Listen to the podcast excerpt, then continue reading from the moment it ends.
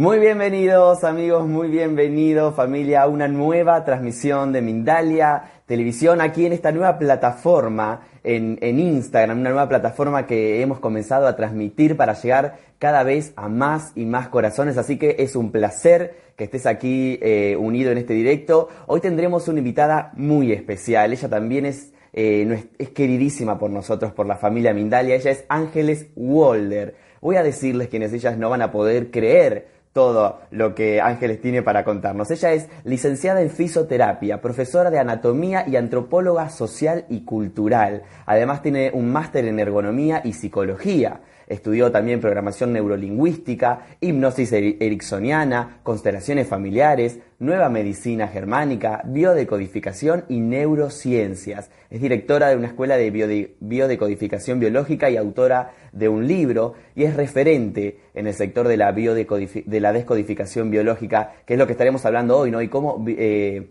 descodificar el estrés.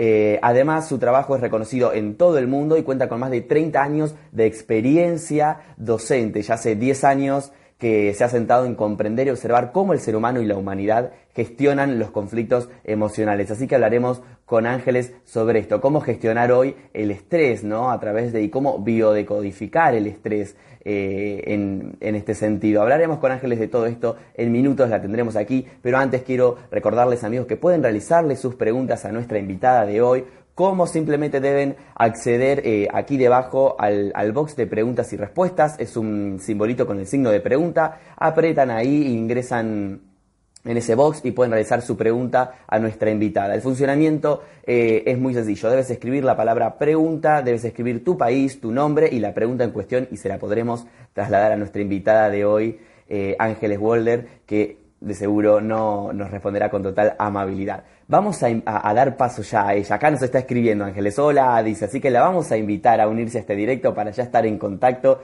y comentar que hemos eh, decidido llamar Descodificando el Estrés. A ver cómo hacemos para descodificar el estrés. Eh, bueno, hola amigos a todos. Hola. Hola. Ángeles, ¿cómo estás? Muy bien. Muy bien. ¿Cómo estás tú? Bueno. Gracias por acompañarnos. Muchas gracias a ti por estar con nosotros aquí conectados hoy eh, eh, en esta nueva plataforma que, como decíamos, estamos inaugurando, que es Instagram. Un placer tenerte aquí con nosotros. Muchísimas gracias. Un placer bueno, Ángeles, compartirlo. Venga, vamos para allá. Vamos al, grano. Contanos un poco. Primero, 15 minutos. primero, eh, en resumidas cuentas, ¿qué es la, la descodificación biológica, no? Para este público que está ingresando y que quiere saber un poco más sobre el tema. Mira, la descodificación biológica es una herramienta que te permite localizar el origen emocional, con carga emocional, de un determinado síntoma. Da igual que ese síntoma sea físico como un problema en tu vida. Por ejemplo, no tengo pareja y me gustaría, o no tengo trabajo, o no tengo dinero, lo que sea.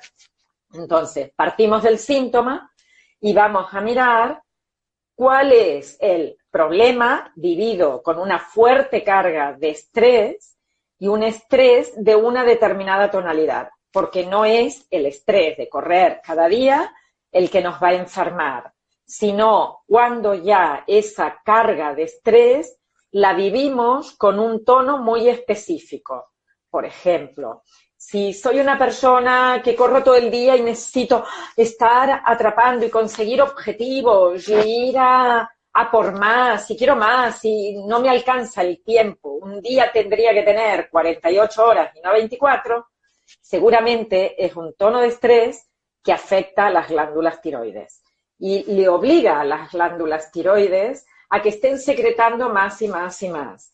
Pero cuando una persona se pasa toda la vida corriendo, porque no es un día, sino que son todos los días de su vida, las glándulas que han estado trabajando en exceso, llega un momento en que dicen, ya no, no le puedo solicitar más, o sea, ya no puedo construir, o hago un tumor, por ejemplo, o se autodestruyen prácticamente. O sea, podemos ir desde un tumor a un hipotiroidismo, a un Hashimoto, y todo ese cuadro lo podemos observar desde la descodificación como un problema específico. en el que hay una fuerte carga de estrés. Pero ya te digo, la descodificación en resumen es, si tú tienes un síntoma, en el 100% de los casos, lo que ha ocurrido es que has vivido un problema. Dime qué síntoma tienes y yo te diré cuál ha sido el problema. Ok, ok. ¿Cómo, y, cómo es ese proceso, no? Digo, a partir de una emoción como el estrés, digamos, podemos enfermarnos o vos, ¿cómo, cómo se gestiona este proceso? ¿Cómo se trabaja con este tipo de terapia? El trabajo se realiza a partir del síntoma mediante una pregunta. Ahora, por ejemplo, aquí ponían tinnitus. Eh, el tinnitus en el lado derecho, me imagino una persona diestra, solo aparece 24 horas más tarde, o sea, máximo, máximo, 24 horas más tarde de la producción de un problema en el que la persona ha sentido una fuerte carga de estrés porque el evento es inesperado, es dramático, no tiene solución, no lo ha podido expresar, pero tiene un tono específico. Por eso, insisto, cuando hablamos de estrés en descodificación, no es el correr como locos, sino el hacernos cargo de que hemos tenido una vivencia muy dolorosa. A veces es una sumatoria de vivencias. Pero en el caso del tinnitus, por ejemplo, es una muy específica y trata de la separación de un sonido. O sea que en el instante en el que esta persona ha vivido una llamada, por ejemplo, donde le decían no te quiero más, o me marcho a vivir fuera, o fulanito murió, eso es separado de algo con lo que yo quiero estar en contacto, pero no podré, porque de ahora en adelante las cosas van a ser diferentes, o, por ejemplo, estoy, me mudé y estoy separada de los ruidos que son habituales, que eran habituales en mí. Eso hace que de alguna manera el oído coloque el tipo de sonido para no sufrir. Es como si yo lo tengo aquí, ya no estoy en sufrimiento. Os puedo contar, no sé cómo es el caso de esta persona, pero os cuento un ejemplo para que lo veáis más claro. Eh, un, un hombre salía desde niño a pilotear aviones con su papá. Eh, vivía en un país y de repente se muda a otro. Desde el instante en que se muda, le aparece el tinnitus. ¿Qué sonido tiene? Lo primero que le pregunto, ¿qué tipo de sonido escucha? Y dice, como el ruido del viento, como si el viento soplara. Y cuando has estado en contacto con ese viento y para ti estaba bien, y cuándo dejó de estarlo. En el momento en que tú dejas de estar en contacto con eso, entra el sufrimiento. Y eso es lo que tú llevas en ese lugar para no sentir la falta de algo. O sea, siempre hay una situación de estrés que tiene una fuerte carga emocional, puede ser miedo, tristeza, enfado, por ejemplo. Hay un sentimiento por debajo de todo eso, yo me siento alejado, me siento entristecido, me siento muy apenado porque no estoy con mi padre, me siento con nostalgia, con angustia, esta de no, no puedo tener lo que yo quiero y tengo lo que no quiero. Y además, en ese momento seguro, seguro que hay una carga emocional interna manifestada con sensaciones corporales. ¿Sabes? Cuando se te arruga el pecho, sientes un dolor en el estómago, la garganta se te ha apretado, te quedas como flojito o tenso. Y esos son los marcadores somáticos. Por eso hay estrés, un estrés de una determinada tonalidad que tiene una carga muy específica de pensamiento, sentimiento, emoción y sensación corporal. Y cuando la persona viene, todo eso es lo que tenemos que descubrir. ¿Y cómo lo descubrimos? Pues a través, lo primero, de una pregunta. Así tal cual he hecho la pregunta ahora, pero con respecto a cualquiera de los síntomas que, manifieste una persona o de los problemas que quiera saltar. A veces es, mira, estoy todo el día con la cabeza en marcha, o sea, tengo un diálogo interno espantoso. No sé cómo acallar los pensamientos, porque eso también genera estrés. No, no es solo el que nos hagan un día un, shock así como de repente, sino que nosotros mismos estamos generando una situación de estrés que físicamente provoca exactamente lo mismo, liberación de cortisol, de catecolaminas, de todo, pero sin gasto, porque lo tenemos en la cabeza y no vamos a gastar lo que, lo que hemos incorporado. O sea que a veces tendríamos que aprender a callar un poquito. Bueno, me callo yo para que puedas hacer la pregunta. quiero que primero decirle a la gente que pueda hacer sus preguntas aquí debajo en, el box de preguntas y respuestas para que podamos localizarlas. Es eh, el signito de preguntas de pregunta que tienen aquí debajo, pueden ingresar ahí y hacen su pregunta, que veo que están haciendo muchas, así luego se la trasladaremos a Ángeles. Y Ángeles, contanos brevemente cómo se define el estrés, que es de lo que estamos hablando, ¿no? El estrés es algo normal y sano para nuestra vida pero el llamado eustrés, que significa estrés normal. Ahora mismo tú, yo y todos los que estamos aquí estamos con un tono de estrés que nos mantiene activos. O sea, es absolutamente necesario. Desde las 4 de la mañana, por ejemplo, que nos ponemos, nuestro reloj biológico se empieza a poner en marcha, empieza a elevarse el cortisol.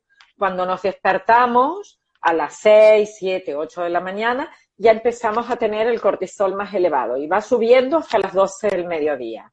Y eso nos permite hacer todo lo que hacemos en la vida. Ya movernos, andar, trabajar, pensar, estar en alerta, ¿sabes? Estar, pero en alerta sano, en alerta de yo te estoy escuchando, tú me escuchas a mí, nos contestamos. Si no estaríamos aletargados, estaríamos así como dormidos y no tiene sentido. Por lo tanto, ese estrés sano, el estrés, nos mantiene en actividad, pero después a la noche disminuye y además entra en juego todo un sistema desde la glándula pineal, desde nuestro también reloj biológico, que nos hace bajar ese nivel de tensión y de atención externa. Y poquito a poco podemos entrar en lo que se llama un proceso de vagotonía, que sería la segunda fase. La primera de actividad es simpaticotonía, la segunda es vagotonía. En descodificación, lo mismo ocurre con las fases de la enfermedad. Decimos, cuando hay un conflicto biológico, se dispara el estrés. Esto es lo que ocurre, es que podemos hacer disparar el estrés, salir de un estrés normal, entrar en un distrés totalmente patológico, dispararnos enormemente, exigirle al cuerpo una gran descarga y después cuando o bien ha entrado la solución o nos hemos ido a dormir y nos olvidamos, bajar todo ese nivel de, estrés porque entramos en un proceso de reparación del cuerpo. O sea, una noche normalita reparas todo lo que has gastado durante el día y una noche cuando el día anterior has tenido una fuerte discusión, un problema importante, te han dado una mala noticia, reparas mucho más, estás más cansado, te levantas de la cama y todavía no puedes activarte bien, porque el gasto en cada una de estas dos etapas está desequilibrado. El cuerpo puede mantener una homeostasis, un equilibrio, un determinado tiempo. Después que le has dado demasiado, que ya es insoportable, pues a partir de ahí tu cuerpo entra en desgaste continuo. No sé si me explico. Sí, sí, sí, excelente. Bueno, Ángeles, y antes de continuar, quiero que nos des algunas medidas prácticas, ¿no? Para, para este tipo de, situaciones, para aplicar en nuestra rutina. Eh, y luego vamos a, comenzar con las preguntas de, los espectadores. Creo que es sumamente importante darnos cuenta de cuándo estamos estresados, porque la gente cree que trabajar y andar en activo Dame un segundo, Ángeles, que, que te quedaste tildada ahí en, en, la imagen. Vemos si se puede restablecer la conexión. Mientras tanto, amigos, les digo que eh, pueden hacerle sus preguntas. Ahí estamos, Ángeles. Estaba diciéndole a nuestros espectadores que pueden hacerle sus preguntas en el box, recuerden, de, de preguntas y respuestas, que ya comenzaremos a, a responder sus consultas. Eh, nos decías, Ángeles, estas medidas prácticas. Vale. Primero, reconocer cuando se está en estrés y cuando no. Es que hay gente que se acostumbra tanto a estar en estrés que cree que es lo normalito en la vida y así no funciona. Reconocer también qué tipo de diálogo interno y de pensamientos tenemos en la cabeza, porque nos coloca en una posición de tener que estar en alerta de manera continua si yo voy durante el día pensando, mira el barrigón de mi marido, eh, eh, mira mi suegra cómo discute todo el día, mira mi jefe no me ha dicho hoy qué bien hecho el trabajo. O sea, reconocer qué tipo de diálogo tenemos en la cabeza. Después, no emitir juicios ni críticas, sino, vale, yo estoy en esta situación, ¿cómo la puedo definir sin juicio, sin crítica? El juicio y la crítica nos llevan a agresión y a violencia. ¿Cómo puedo definir esto de manera neutra? Tenemos que cambiar la comunicación interna y externa. Y luego medidas que son muy, muy prácticas. Es, dedícate a hacer un desayuno sano. No te cargues de azúcar y de carbohidratos. No te cargues de alcohol, de picantes, de cosas que te van a desequilibrar internamente. Haz algún tipo de ejercicio. Si puedes, en lugar de coger un autobús, un coche, un vehículo con el que no desgastes nada, camina, sube escaleras, baja escaleras, haz yoga. Hay miles de programas en YouTube, en redes, pones un tutorial y te pones a hacer ejercicio. No me digas que no puedes pagar el gimnasio, porque no hace falta hoy en día. Yo hago yoga cada día en mi casa y, y no tengo que pagar nada. O sea, darnos cuenta de que somos responsables de lo que sentimos. Respirar a cada rato profundamente porque vamos a activar todo un sistema de energía en nuestro cuerpo. Reír, ponte chistes, te levantas y en lugar de poner la radio o la tele con, noticias que son negativas, pon unos chistes y ríete un rato. Y después, sin duda alguna, bailar por el movimiento genera serotonina, igual que, que reír. Tenemos el 90% de la serotonina que se secreta en el intestino delgado. Por lo tanto, observa todo lo que no aceptas en la vida, todo lo que es inadmisible para ti, porque ahí estás bloqueando la secreción de serotonina que después tiene que ir al cerebro y abrazar, acariciarnos, nos va a ayudar a secretar oxitocina, es como darnos caricias nosotros mismos, pero abrazar a la gente, sonreír cuando salimos a la calle, lo pido siempre, por favor, en la calle sonríe, porque le estás diciendo al otro, soy una persona segura, y el otro te va a dar la misma respuesta. Si tú vas así por la calle, en tensión y con miedo y mirando para todos lados, seguro que te vas a encontrar con el mismo reflejo.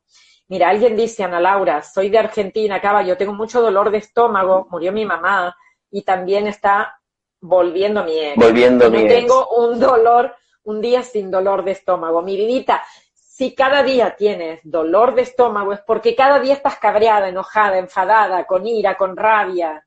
Se denomina el conflicto de contrariedad indigesta. O sea, cada día estás tragando lo que no quieres tragar. Esa es la vida que quieres hacer, porque otra de las cosas para vivir sin estrés es responsabilízate de cómo estás viviendo. No es culpa de tu ex, no es culpa de tu mamá que se marchó, no es culpa de tu jefe, no es culpa de tus hijos, es lo, como interpretas todo lo que ocurre. Lo mismo lo puedes mirar desde otro lugar muchísimo más sano, no este. Y después el dolor de espalda cerca de los hombros es todo lo que vivimos con una impotencia de no poder hacer nada. Pero no es verdad que no podamos hacer nada. Podemos hacer mucho. Ahora tenemos que tomar las riendas de nuestra vida y tomar las riendas de la vida significa responsabilizarse de las consecuencias. A veces no me gusta, o sea, me es más fácil estar con mi ex o me es más fácil seguir con una pareja aunque yo no esté bien porque no tengo que decidir, eh, por ejemplo, económicamente me irá peor, tendré que hacer más esfuerzos para salir adelante, tendré que responsabilizarme aún más de los hijos, pero esa es la vida que yo quiero vivir o quiero vivir de otra manera. Tenemos una sola, al menos en lo que conocemos. Yo no sé si después volvemos o no volvemos, o volvemos aquí como un miembro de nuestra familia transgeneracional, ¿no? La línea. Volvemos como un miembro de nuestra familia para trabajar cosas que aún nos han quedado pendientes por hacer. O sea, más vale que esta, que además se plantea larga, ¿eh? Porque con la esperanza de vida, hoy en día, 80, 90, 100 es súper fácil. Chicos, de verdad, empezar ya. Sí. Ángeles, otra pregunta de Verónica desde España. Dice, mis hijos tienen hipermetropía, tienen 6 y 4 años, el pequeño lleva gafitas desde los 3, el padre tiene miopía. Quiero saber a qué emociones debido y te agradece también. Es todo lo que se ve en la visión en general, ¿no? Es todo lo que se ve, pero en el caso de la hipermetropía es lo que se ve de lejos, como si el peligro estuviera depositado más lejos de donde estamos nosotros. O sea, se plantea como algo en donde yendo a la escuela, estando en un club, eh, yendo a casa de otra persona, alejándonos de nuestro medio, hay miedo. Y entonces los niños tienen que vigilar eh, el peligro a ver de dónde va a venir. O bien porque les ha pasado algo a ellos, porque me imagino que si son niños deben ser chiquitines, no sé si decía la edad. Sí, seis y cuatro años decía. Vale, si tienen seis y cuatro años, o bien les ha ocurrido algo muy, muy, muy temprano a ellos, o corresponde a vivencias de los padres que sienten que es peligroso salir de la casa. Bien, ya tenemos una pregunta acá. Sí, eh, Dolores de Argentina dice, ¿cómo calmo mi estrés y no se lo transmito a mis hijas? Eh, sobre todo, primero entendiendo de dónde viene el estrés, qué es lo que te provoca estrés, y luego haz cosas prácticas. O sea, baila, haz yoga, eh, respira, mm, mira cómo puedes hacer para hacer una meditación, una visualización. Yo tengo muchas visualizaciones, amo las visualizaciones y las relajaciones he utilizado mucho tiempo la sofrología y en mis redes hay colgado material que podéis utilizar. Ah, creo que es sumamente importante bajar a nosotros, cuando tú haces una visualización y estás relajado y entras en contacto con el cuerpo, lo aterrizas y empiezas a darte cuenta qué es lo que estás sintiendo en el interior. Y que también observes que a lo que tú le asignas tu dolor no le corresponde. O sea, seguramente dice, vengo enfadado, vengo estresada por tal cosa. Si está puesto eso en el exterior, transfórmalo a tu interior. O sea, cuando esto ocurre, ¿qué pasa en mí? ¿Qué huella, qué dolor me está despertando? O sea, me siento qué? Desvalorizada, me siento eh, impotente, me siento angustiada, qué es lo que yo siento en mí, porque eso me corresponde, me lo tengo que revisar yo, no se lo puedo aportar a nadie. Y desde luego, deja la casa, si tú llegas y no le quieres transmitir a tus hijas todo ese estrés, llega con las niñas y ponte a jugar en el suelo. Y que la casa se caiga, ¿qué más da? ¿A quién se la tienes que mostrar? O sea, nos volvemos locas, las mujeres limpiando, trabajando, cocinando, preparando todo, queriendo que esté todo perfecto. Suelta el control, déjalo de lado y empieza a vivir con lo que te toca vivir. De verdad que los hijos crecen rapidito. Más vale que nos dediquemos a ellos cuando toca. Bien. Leticia nos escribe en este caso, dice, problemas para quedar embarazada, por ejemplo, pónico en el útero y quiste en ovario, ¿de dónde puede provenir? Mira, ah, todos los problemas de infertilidad yo los trabajo con la pareja. O sea, primero, ¿cuál es la aceptación de la pareja?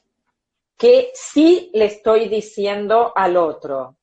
Y qué medio familiar tengo para poder crear y criar a ese hijo.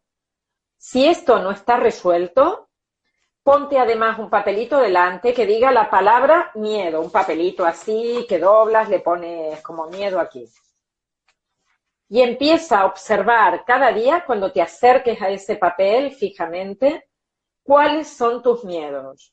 Un bebé no puede venir a la vida en un medio familiar que no lo recibe, que no lo acoge, que no le da el lugar que tiene que tener porque la mamá está peleada con eh, su papá, con su mamá, o sea, que tiene heridas propias no resueltas. Primero, en la vida tenemos que trabajarnos a nosotros y después vamos a empezar a hacer algo que sea construir un, un mundo mejor para que ese niño anide ahí. Yo creo que eso es sumamente importante. Olvídate de los quistes, de los pólipos, de todo. Todo es resultado de lo que estás viviendo. Gracias, Ángeles. Vamos a hacer una última pregunta a nuestros espectadores. Moni Vida dice, mi papá está enfermo de Parkinson. ¿A qué emoción no resuelta corresponderá? Yo diría que sería tu papá el que me lo tendría que preguntar, cariño mío. Pero, dicho esto, yo te pregunto a ti, ¿tú qué sientes cuando ves a tu papá así? Eso es lo que tendrías que trabajar y que te ayudaría mucho más que saber el conflicto. De todas maneras, el conflicto en el caso del Parkinson es de contrariedad de movimiento, es sentirse atrapado. Muchas veces es, se ha quedado viudo, se han muerto hermanos, por eso aparece más en gente mayor, ¿no? Eh, se han muerto amigos, y es como la necesidad de retener al otro, de no dejarle ir. Pero progresivamente el mundo de una persona mayor cada vez se va quedando con menos personas con las que contacta. Por eso es importante que con la gente mayor ¿no? estemos acompañándoles un poquito, un poquito más de lo que solemos hacer. Ángeles, muchísimas gracias por haber estado aquí hoy con nosotros en Mindalia en directo, aquí en esta nueva plataforma de transmisión Instagram. Mónica dice, no me hace falta realizar preguntas ya que las ha respondido y me han sido útiles. Muchas gracias por tu dedicación, me gustaría algún día poder ayudar también a los demás. Así que bueno, hemos hablado tanto, esperamos haber podido responder a las consultas eh, puntuales y también con nuestra conversación a otras consultas que hayan tenido y que han, quedado en esta conversación. Muchas gracias, amigos. Muchas gracias, Ángeles, por estar aquí en Mindalia en directo con nosotros. Un placer haberte tenido. Gracias. Gracias, estamos en contacto en, otra próxima emisión contigo. Amigos, a ustedes quiero recordarles antes de despedirnos que continúa la gira mundial de Grisinaba junto a Mindalia Giras, la guía angelical y entrenadora espiritual. Este 19 y 20 de octubre de 2019 se presentará en la ciudad de Madrid, en España, impartiendo su curso Canalización de Mensajes Angelicales. Recuerda que pueden apuntarse desde cualquier parte eh, del mundo de manera online ingresando a nuestra página web www.mindaliatelevisión.com.